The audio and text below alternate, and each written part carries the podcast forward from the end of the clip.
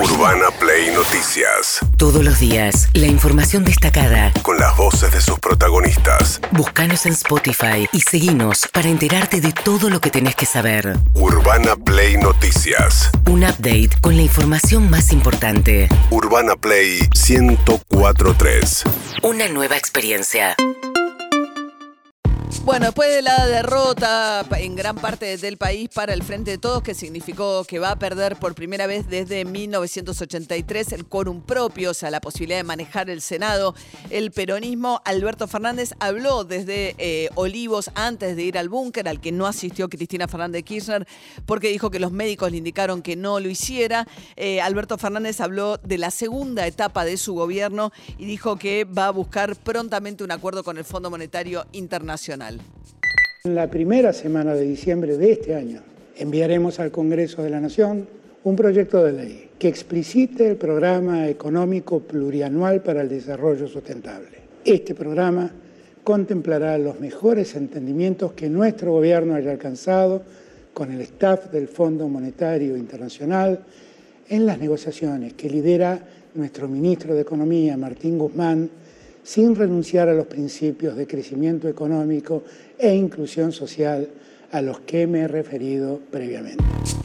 Lo que está planteando Alberto Fernández es faltan dos semanas nada más para la primera semana de eh, diciembre, con lo cual aspira a terminar ya la negociación con el fondo dentro de las próximas dos semanas para mandar el proyecto al Congreso, eh, que empezaría a discutir el Congreso actual, no el nuevo Congreso. Claro. ¿no? Tienen mandato los actuales diputados y senadores hasta el, Hasta el 10 de diciembre. En Claro. realidad las sesiones terminan el 30 de noviembre, las sesiones ordinarias Ah. terminan el 30 de noviembre, con lo cual lo que acaba de decir este, Alberto Fernández es que extiende hasta, por lo menos hasta el 10 de diciembre, porque es lo que eh, le permite la ley antes de llamar a extraordinarias.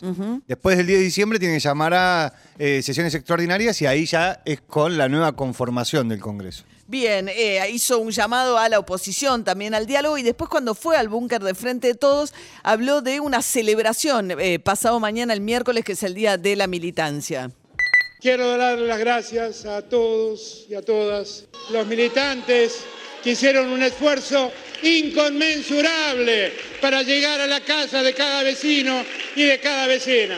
Por eso les pido que el próximo miércoles, que recordamos el Día de las Militancias, llenemos la Plaza de Mayo y celebremos este triunfo como corresponde. Celebrar un triunfo, no se entiende muy bien qué- de qué triunfo hablaba Alberto Fernández, el, eh, Axel El Kicillof. Chaco de Tierra del Fuego. Sí, es ¿Qué rarísimo. Son las dos provincias en las que Si revirtió me la. pierdo, yo me Sí, encuentro. estaba un poco perdido. Sí es cierto que el Frente de Todos achicó mucho la diferencia en provincia de Buenos Aires, un distrito muy significativo, a menos de un punto, un punto y medio, la diferencia entre Victoria Tolosa Paz y el triunfo de Diego Santilli que se ratificó. Axel Kicillof, el gobernador, en ese mismo acto decía... Es una noche que corona mucho esfuerzo y lo corona, como siempre dijimos, nada se transforma sin alegría y nada se transforma sin amor. Hoy es una noche de alegría y de amor.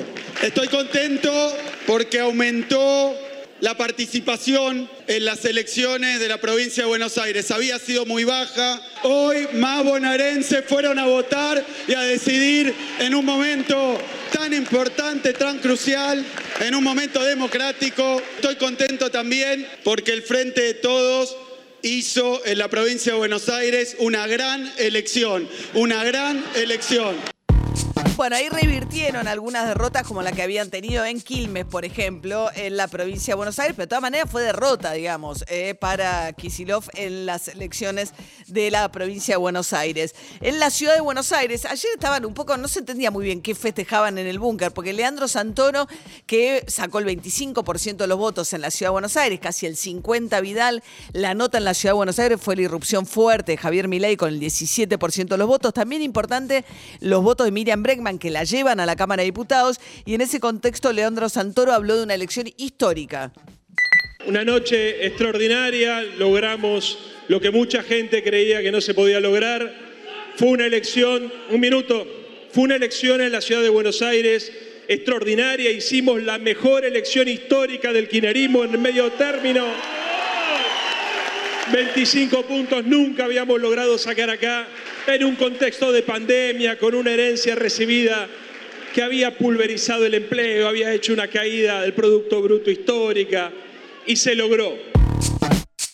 Eso decía eh, Leandro Santoro y Alberto Fernández había hecho antes una convocatoria a la oposición, porque, digamos, aunque eh, habló de un triunfo, consciente de que lo que obtuvo fue una derrota que reparte el poder de manera tal que por apenas un voto va a tener eh, ser el grupo, un voto, un diputado, Diputado. va a ser el- el- la fuerza más numerosa en la Cámara de Diputados, ¿no? Sí, El- 118. sí. 118 el frente de todos, 116. Por dos, dos. Por dos. Pero 116. No va a tener quórum propio. O sea, No. La mitad de la Cámara de Diputados más uno son 129, o sea, 118. Va a tener que conseguir 11 eh, diputados cada vez que quiera eh, mover algo en la Cámara de Diputados. Sí, para que lo entiendan gráficamente, a la, a la izquierda, mirando de frente a la Cámara de Diputados, a la izquierda de, de- de la presidencia está la oposición, a la derecha está el oficialismo. Queda un hueco en el medio, que son todos los partidos provinciales, los- el bloque de la izquierda, ahora los libertarios. Bueno, ahí es donde todos van a ir a pescar a la hora de tratar de discutir las leyes porque solo nadie alcanza. Claro, no le alcanza a ninguno, 118 decimos frente de todos, 116 juntos por el cambio, ninguno de los dos tiene los 129 que Claro. necesitan, tienen que ir a buscar los que le faltan. Sergio Massa ayer decía, porque bueno, claro, ahora que individualmente el frente de todos, aunque sea por dos diputados, sigue siendo el bloque más numeroso, decía, no pueden pedirme mi, mi banca, mi lugar como presidente de la Cámara de Diputados. Gracias al voto de millones de argentinos y argentinas. Desde el 10 de diciembre, el Frente de Todos sigue siendo la primer minoría en la Cámara de Diputados de la Nación, con 119 diputados. Tres más, tres más, tres más. Sí, festejen, festéjenlo porque es el esfuerzo de todos ustedes y de miles compañeros y compañeras. Bueno, en la Cámara de Diputados, ¿qué pasa? Se estaba, los diputados que se van eh, son los diputados que fueron electos en el 2017, que fue una muy buena elección de Juntos por el Cambio. Por eso Juntos por el Cambio ponía en juego un caudal de diputados más importante que los que ponía el frente Sí. de todos. De ahí esa es la explicación También de eso. fue la, eh, Juntos por el Cambio metió, en cuando uno ve el número final, metió 61 diputados contra 50 del Frente de Todos. Y ahí te das cuenta el cambio, De- quién ponía más en juego y quién ponía menos en juego. Claro. Mientras tanto, Alberto Fernández haciendo un llamado justamente a la oposición. En esta nueva etapa debemos priorizar los acuerdos nacionales. Si queremos resolver estos desafíos a los que nos enfrentamos, necesitamos que las grandes mayorías generen consensos. En ese sentido, y a la mayor brevedad posible, voy a dirigirme a los representantes de la voluntad popular y a las fuerzas políticas a las que representan para acordar una agenda tan compartida como sea posible. Una oposición responsable y abierta al diálogo es una oposición patriótica. Nuestro pueblo necesita de ese patriotismo. Mientras tanto, Horacio Rodríguez Larreta, desde el búnker de Juntos por el Cambio, eh, el discurso quizás más moderado de los que se escucharon en eh, la celebración que hubo en la ciudad de Buenos Aires por el resultado electoral nacional. Esto nos da una enorme responsabilidad de sostener el valor más importante que hoy tenemos en Juntos por el Cambio, que es la unidad. Esa unidad es la que tenemos que defender. Y crecimos y tenemos que seguir creciendo. Gracias a la unidad, gracias a la amplitud, gracias a que elegimos nuestros candidatos de forma democrática, los eligió la gente y así va a seguir siendo siempre. Y también yo insisto que tenemos que terminar con la grieta, defendiendo nuestros valores y convicciones. Pero con la grieta no vamos a sol- solucionar los problemas del país. Bueno, un discurso distinto en este aspecto del de Larreta al resto. Mauricio Macri también por su parte no habló en el escenario, pero después dio un reportaje en La Nación Más. Lo que está pasando hoy es que se confirma que es el fin de una era, el comienzo de otra, un comienzo que requiere una transición, ¿no? Porque quedan dos años de gobierno de ellos, donde todavía seguimos sin plan, sin rumbo, pero también significa que en esta, en esta transición nosotros tenemos que ser muy responsables, muy serios, constructivos, como hemos, como hemos sido siempre, Guadalupe, y tratar de, bueno, ayudar a, a minimizar los daños, ¿no? Porque realmente hoy la gente la sigue pasando muy mal. Bien, eh, ayer eh, Cristina Fernández Kirchner no estuvo presente en el búnker de Juntos por el Cambio. Dijo que al haber participado del cierre, del Frente de Todos, perdón, eh, al haber participado del cierre Merlo hizo que los médicos le dijeran que se había retrasado su eh, recuperación del postoperatorio por el pólipo, le sacaron parte del útero.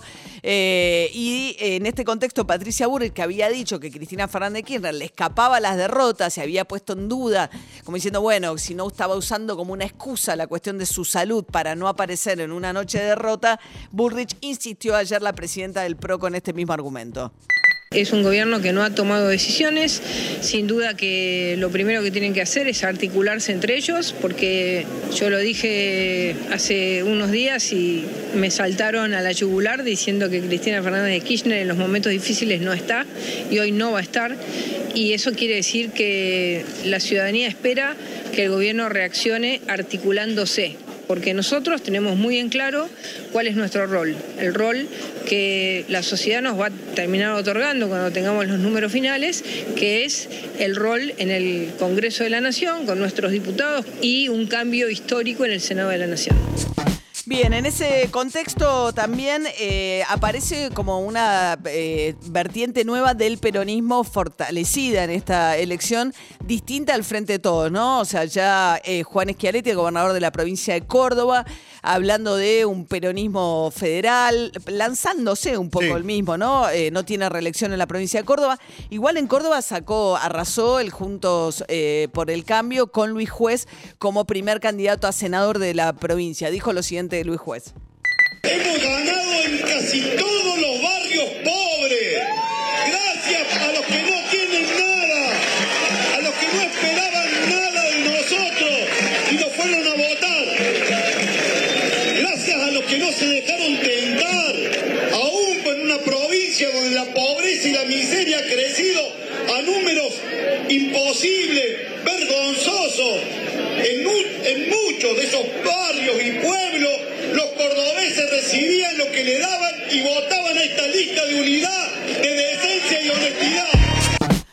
Eso decía eh, Luis Juez en la provincia de Córdoba, donde el, tercer senador, la tercera senadora es Alejandra Vigo, eh, la esposa de Schiaretti, y quedó relegado al tercer lugar, eh, el Frente de Todos en Córdoba.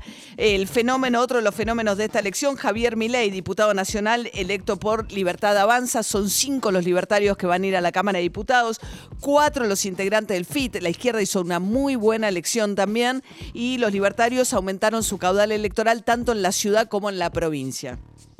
Hoy, terminadas estas elecciones de medio término, hemos logrado un histórico 17%.